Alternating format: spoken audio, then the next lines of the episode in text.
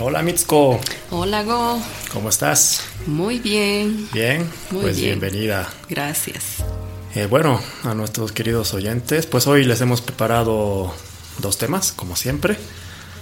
El primero eh, se va a referir un poco a cómo se eh, determina hoy cuándo fue la primera migración japonesa a un país X. Y creo que tú, Mitsuko, nos traes la historia concreta de la fundación de la Sociedad Japonesa de la Paz. Así es. Excelente, entonces van a ser dos eh, históricas hoy día. Sí, Muy bien, pues comencemos. Pues bueno, eh, muchas veces escuchamos que la familia imperial visita algunos países, ¿no? De otras regiones, eh, pasó mucho en Sudamérica. Y eh, esto ocurre cuando en ese país se celebran eh, los 100 años de una migración de japoneses.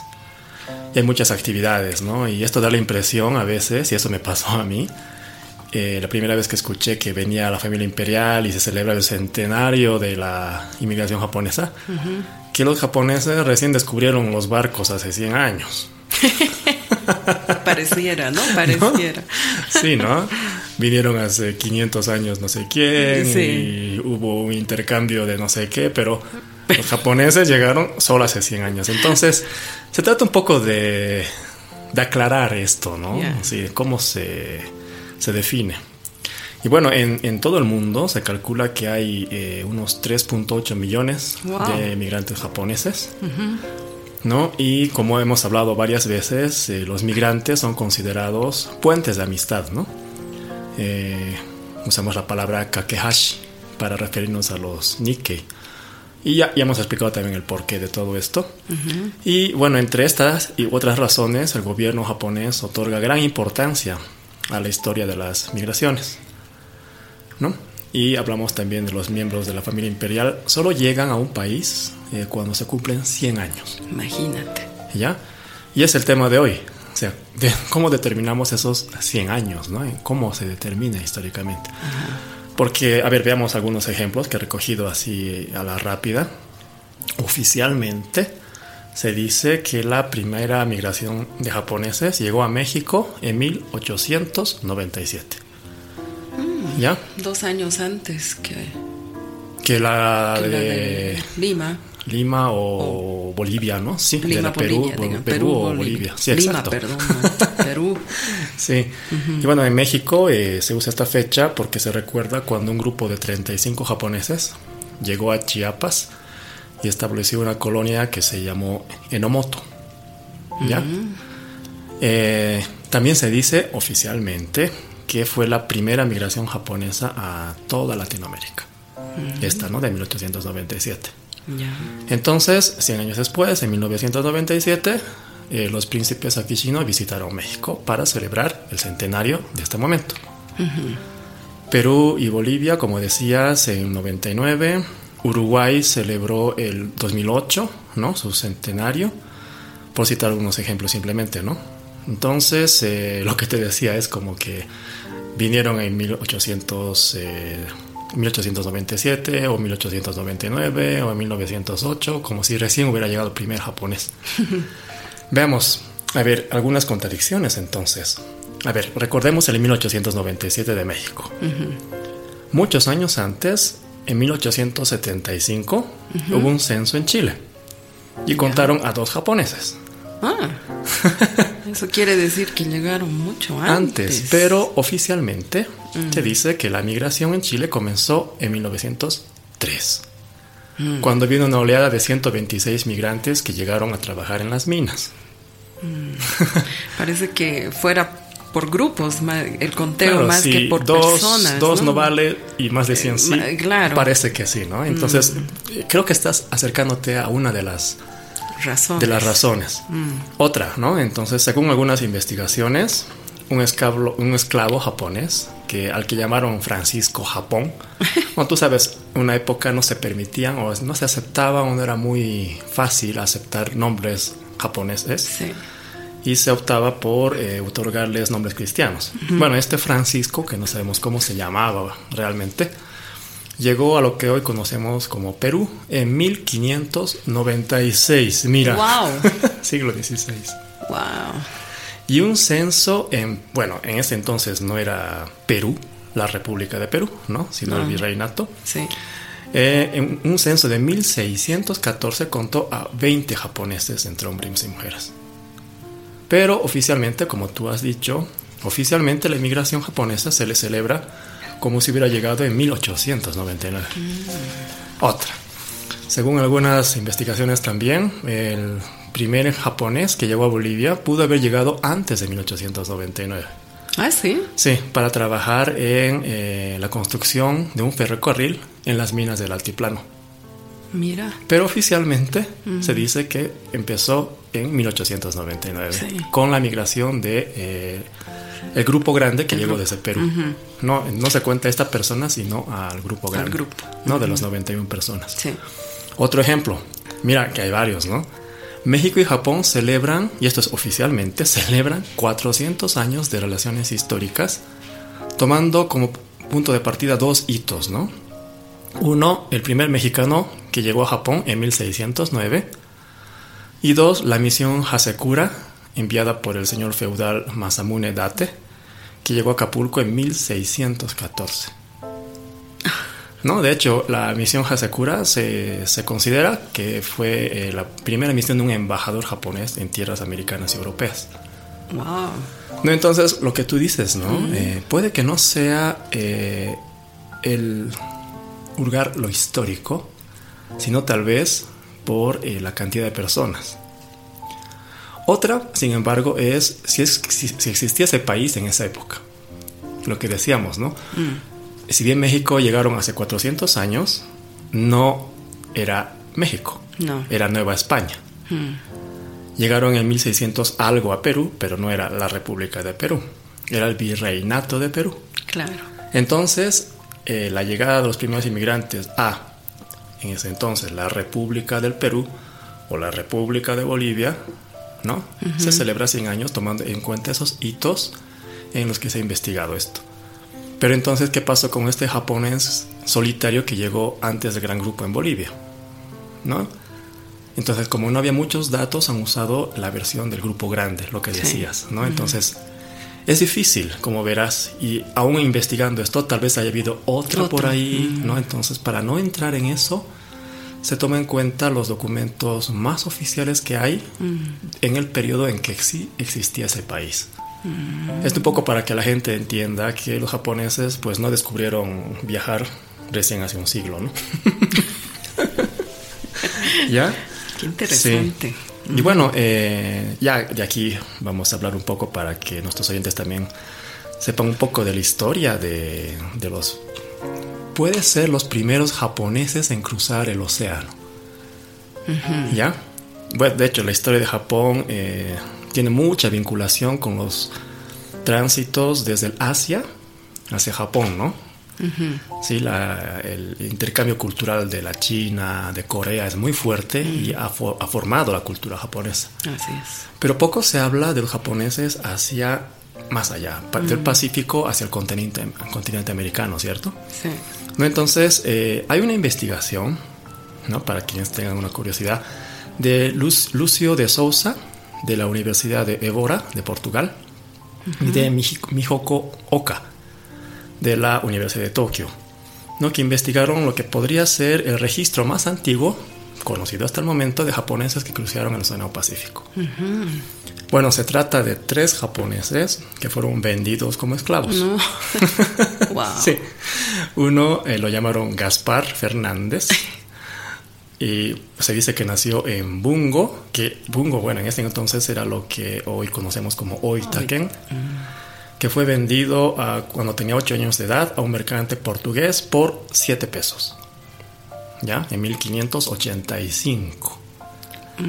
Ya, 7 pesos, por si tienen la curiosidad, es lo que valía una botella de aceite de oliva en esa época. Wow.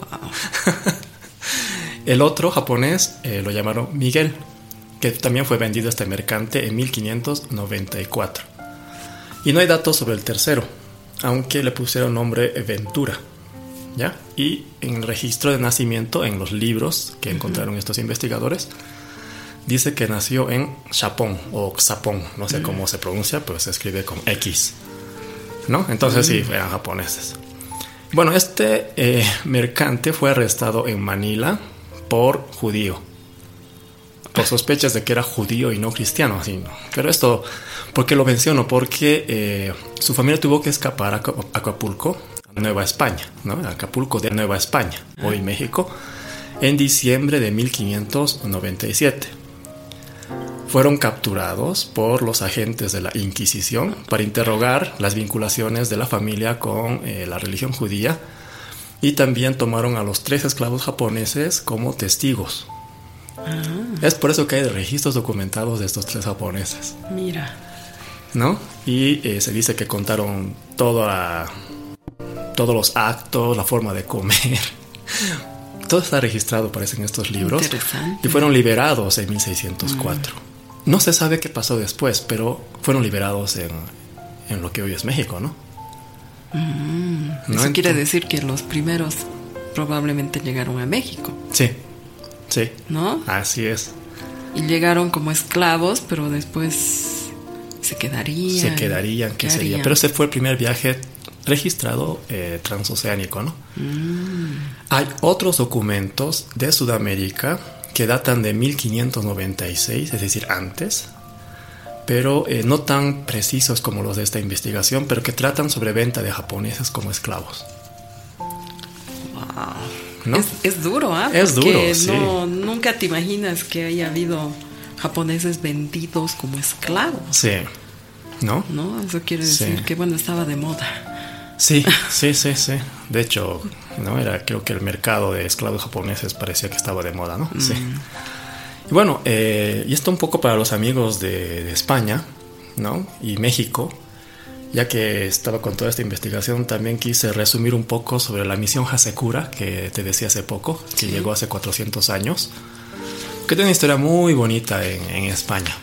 Bueno, eh, como te decía, salió de Japón, ¿no? Llegó a México en el siglo XVII y fue cumpliendo las órdenes del señor de Sendai, eh, Masamune Date.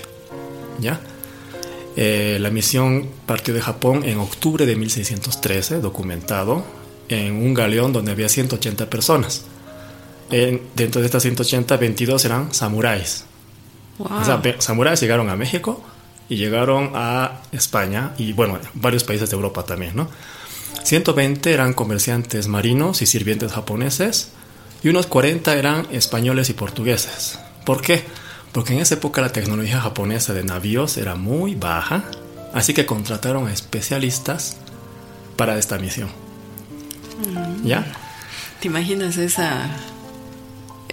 los 22 samuráis? Samuráis, sí. ¡Wow! es como para una película esto. Sí, ¿no? Sí. bueno, eh, la misión Hasekura, que así se llama hoy, mm. eh, tenía como misión entablar relaciones diplomáticas con América y Europa, pero en especial con Roma para visitar al Papa.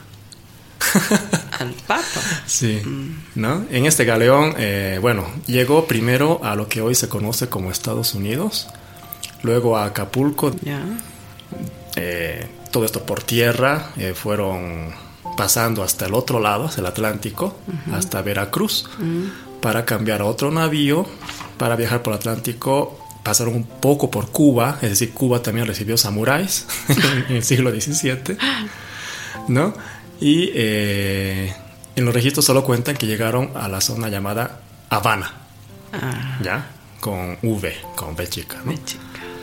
Y luego esta misión visitó varias autoridades en España, Francia, Italia, hasta llegar donde el Papa, y en el camino de retorno tomaron el mismo recorrido, entonces Italia, Francia, España, al revés, y hasta llegar al municipio sevillano de Coria del Río, en 1617.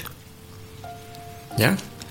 Estos japoneses dijeron, ok, nos gustó acá, nos quedamos acá, una parte de ellos se quedó y la misión Hasegura siguió su camino hasta México para retornar a Japón.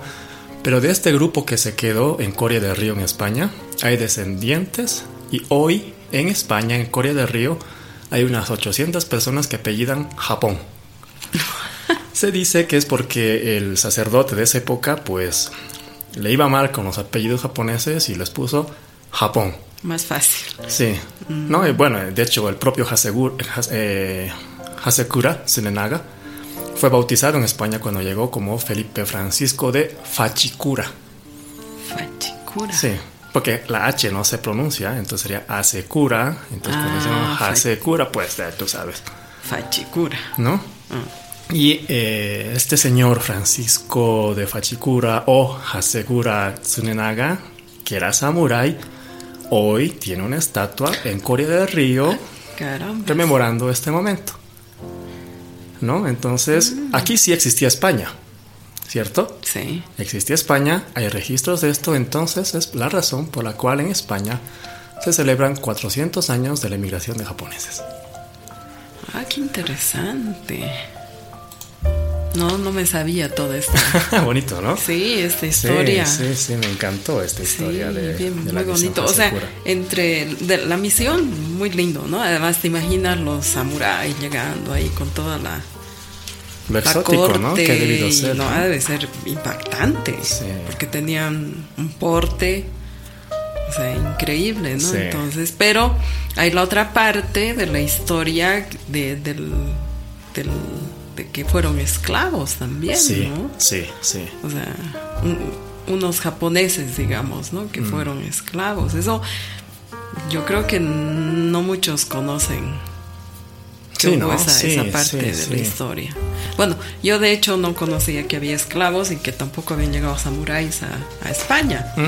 Pero una muy, muy lindo, ¿no? Porque bueno, después cambió ya el tema del samurái, etcétera, pero qué lindo que haya una parte de la historia que se quede en otro país, ¿no? Sí, bonito, ¿no? Y de hecho, los quienes apenan Japón en Corea del Río también son kakehashi, ¿no? Claro. Sí, ¿no? Claro. Entonces ellos también tienen ese vínculo y pueden ser promotores de eh, profundizar las relaciones entre, en este caso, España y Japón, ¿no? Sí. Mm, qué interesante. Sí, pues Muy bueno, ellos también son Nikkei, así que sí. Claro, sí, por Sí. supuesto. Y por ahí uno que otro es mm, descendiente de samurái. De hecho, seguro que sí. ¿No? Sí. Algo que muy pocos japoneses también pueden, japoneses pueden decirlo. Pues en. Corea del Río pueden decir con orgullo que son de la décimo tercera generación, creo que van ya, Wow, de esta misión Hasekura. Qué interesante. Súper. Lindo, gracias. ok, Ha sido muy, muy bonito, muy, muy revelador. Ok, ¿qué nos traes?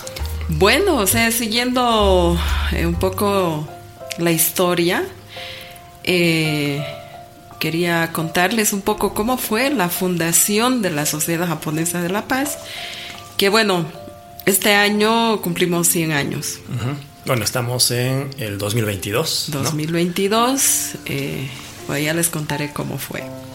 Como antecedentes, bueno, tú también contabas hace poquito que se tiene en registro que en 1899, ¿no es cierto? Llegan 91 japoneses, eh, que ya lo habíamos comentado en otro podcast, pero Sí. para recordarles nada más, ¿ya? Llegan al Departamento de La Paz, específicamente a la localidad de San Antonio, para trabajar en la recolección de la goma.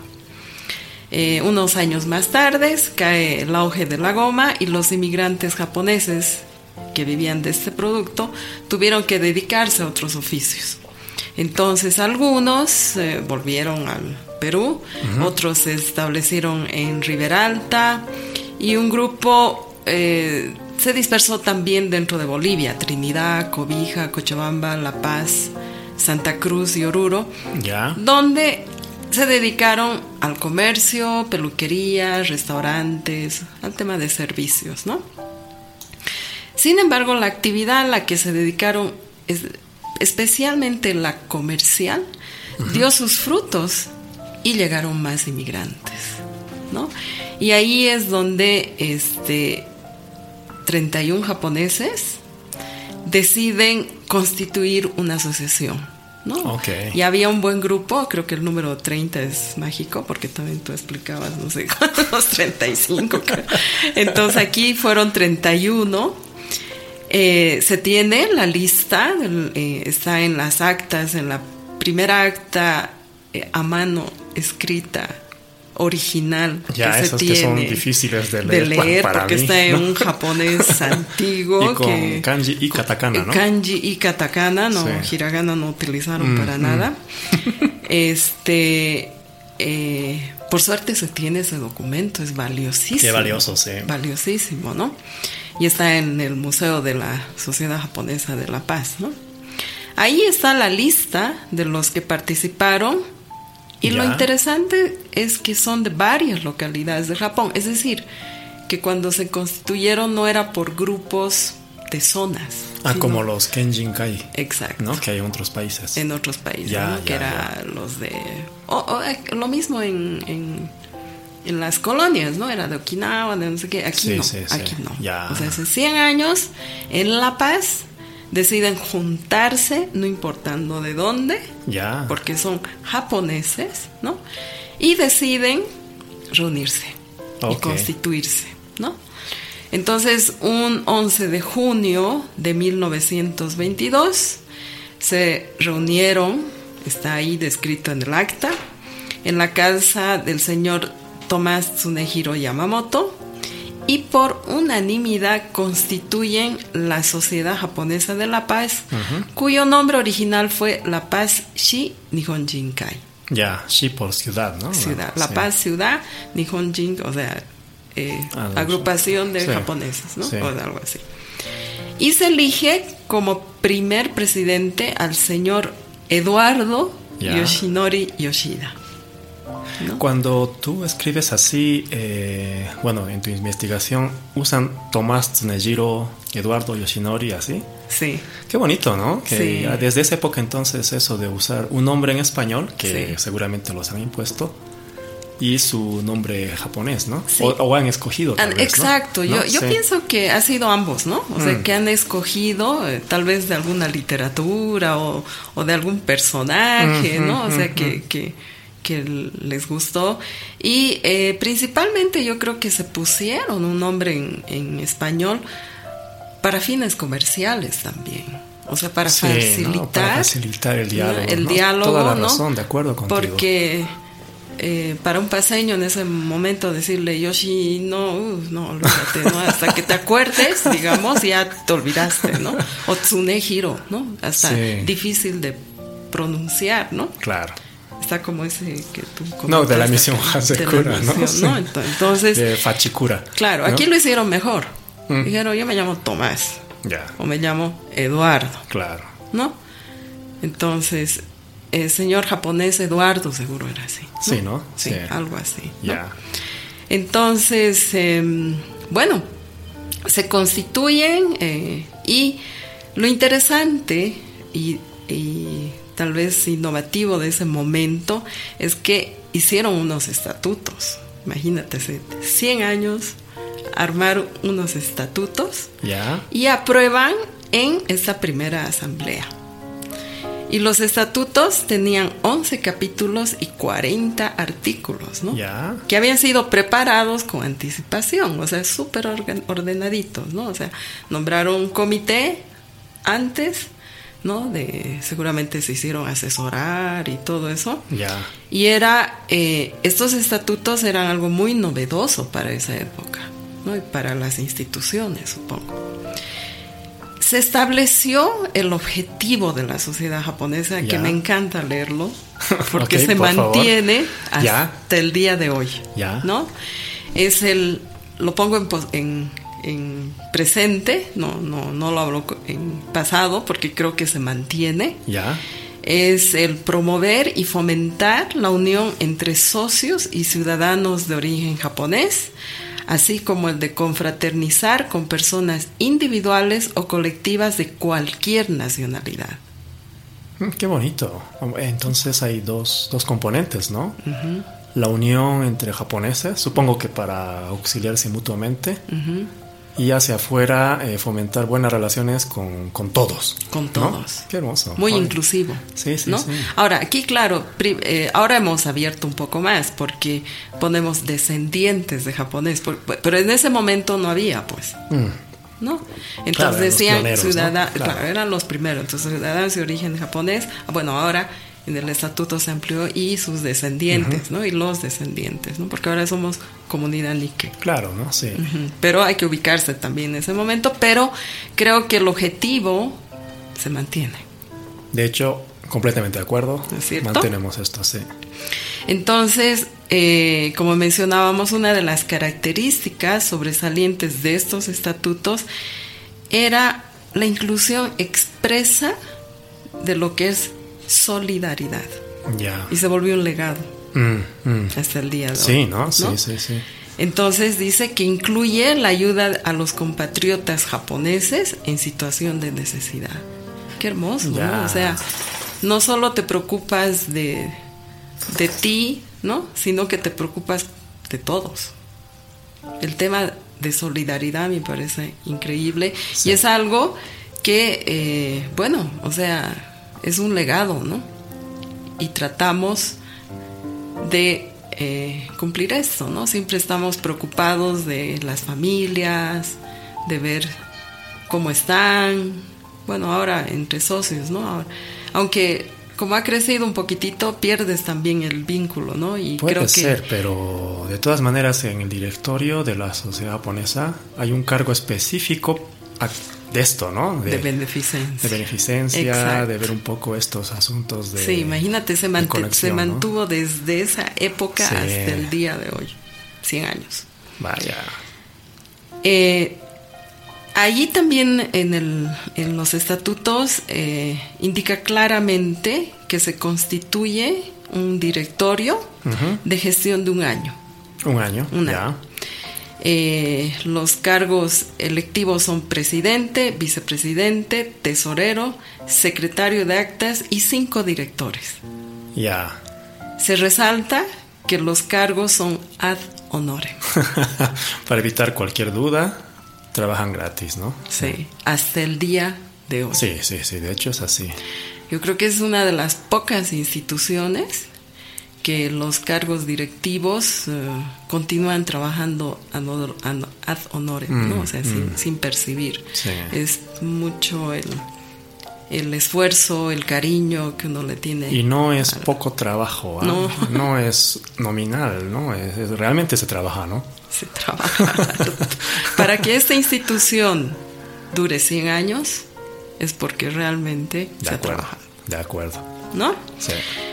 Mira, se estableció una cuota de 2 dólares mensuales de esa época. Tendríamos que ser el tipo de cambio, ¿no? Ahorita sí, para ver cuánto era. Cuánto era, ¿no? Pero bueno, o sea, muy bien, dos dólares.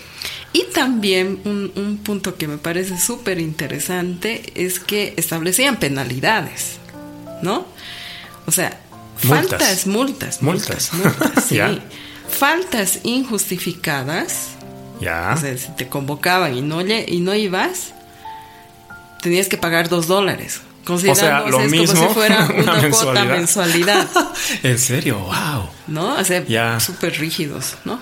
Entonces yo creo que nadie se falta. o, justificaban, claro, claro. Y dice, y por respeto a la puntualidad de los socios, ya. o sea, muy japoneses, sí, ¿no? Llegadas tarde desde 0,50 centavos hasta 2 dólares. Ok, llegué, qué sé yo, un minuto tarde, 50, centavos. sí. Ahora, esto, esto descaradamente tarde, pues otra mensualidad. Esto me parece interesante porque realmente los japoneses son bien puntuales. Bueno, sí, ¿no? Entonces no, creo que hayan ganado mucho con No, no creo. O sea, creo que pusieron por si acaso. ¿No? Siempre pasa. Siempre pasa, ¿no? Porque una de las cosas que aprendí es que eh, la puntualidad japonesa es llegar antes. Mm. Mm. ¿no? Si la cita es, por decirte, a las 9 de la mañana, tú tienes que estar por lo menos 10 minutos antes, porque a las 9 empieza la reunión. O sea, no es que llegas a las 9, sino a las 9 empieza la actividad que has programado. Así es. ¿No? bueno, para la gente que no, no conoce mucho a japoneses y nos escuchan, si tienen un evento a las 10, y tienen que llegar, qué sé yo, 15 personas. Esas 15 están 10 minutos antes afuera, Sí. ya esperando el momento para entrar. No es que lleguen antes a tu casa No. y, y tú estés ahí en preparativos. Van a llegar a las 10. No porque tú lo citaste a esa hora, pero ya están afuera, Sí, ahí, qué sé yo, fumando, tomando sol, sí, haciendo hora, pero están un tiempo antes, ¿no? Y están charlando entre ellos y dicen, bueno, ya es hora. Un minuto antes llegan y ya está, ¿no? Así. Me parece increíble eso. Es, es bonito, ¿no? Mm, Eh, es una de las costumbres que, que tenemos que instalar. Volvamos a Volvamos a promover las multas. las la multas, sí. bueno, entonces, ¿cuál fue el efecto inmediato de la constitución de la sociedad japonesa al ver que ya había una institución mm, formalmente constituida, tenían su directorio, ¿no? Se sumaron nuevos miembros. Ok. O sea, los que, digamos, no estuvieron en ese grupo, ya. Inmediatamente después se entusiasmaron y vieron que la cosa ya era formal, estaba muy bien, buena representación, etcétera. Se sumaron a inscribirse y a formar parte de la sociedad, ¿no? Ah, para que no digan que solo había 31 japoneses No, en toda la no, ciudad. no, no, no. Otro efecto inmediato es que se profundizaron las relaciones entre socios y se esforzaron en mantener relaciones amistosas con los bolivianos, Ya. ¿no? Entonces estaban cumpliendo su rol, ¿no? Y, y era un buen eh, espacio, ¿no? Para poder hacerlo. Eh, debido también a que la Sociedad Japonesa de la Paz está, estaba y está ubicada en la sede de gobierno, esto ayudó muchísimo para la relación con las autoridades gubernamentales y también gestionar el apoyo para los trámites legales de los inmigrantes, que ese fue el rol muy importante que cumplió como institución, ¿no? Apoyó a los nuevos japoneses. a los que nuevos japoneses. ¿no? Ya. Entonces, mira, ese, esa es la historia eh, solo de ese momento. Ah, en otro momento vamos a contar lo que pasó después. Pero creo que era importante resaltar el momento y el contexto ¿no? en el que se sí. formó esto. eh, con el antecedente que contaste de las migraciones desde 500 años. Eh, bueno, la Sociedad Japonesa de la Paz es una de las instituciones más antiguas en Bolivia, japonesa, Sí. ¿no? Que, bueno, hoy, ten- este año tenemos el grato honor de cumplir 100 años. Sí, ¿no? Bueno, pues eh, muchas felicidades a todos los miembros de la Sociedad Japonesa de la Paz. Y un saludo a todas las sociedades japonesas en el norte de Bolivia, ¿no? Que también ya cumplieron sus Sí. 100 años, que fueron las, las pioneras, ¿no? Donde entraron los primeros japoneses en la época del caucho. Y otras que seguramente cumplirán pronto. ¿Sí? ¿No? Yo creo que sí. Sí, pero para que se acuerden, eh, los japoneses sí viajaron antes. Sí, súper interesante. ok, pues perfecto. Muchas gracias, Mitsuko. Gracias. Me gustó mucho ah, tu. El tuyo tu historia, también sí. fue revelador. Bueno, entonces los invitamos a todos a, a seguir nuestro podcast y compartirlo con quienes crean que están interesados en esto de la historia de los Nikkei. O en todo caso, simplemente de la cultura japonesa en los países hispanohablantes, ¿no? Sí. Bueno, entonces, hasta la próxima. Gracias.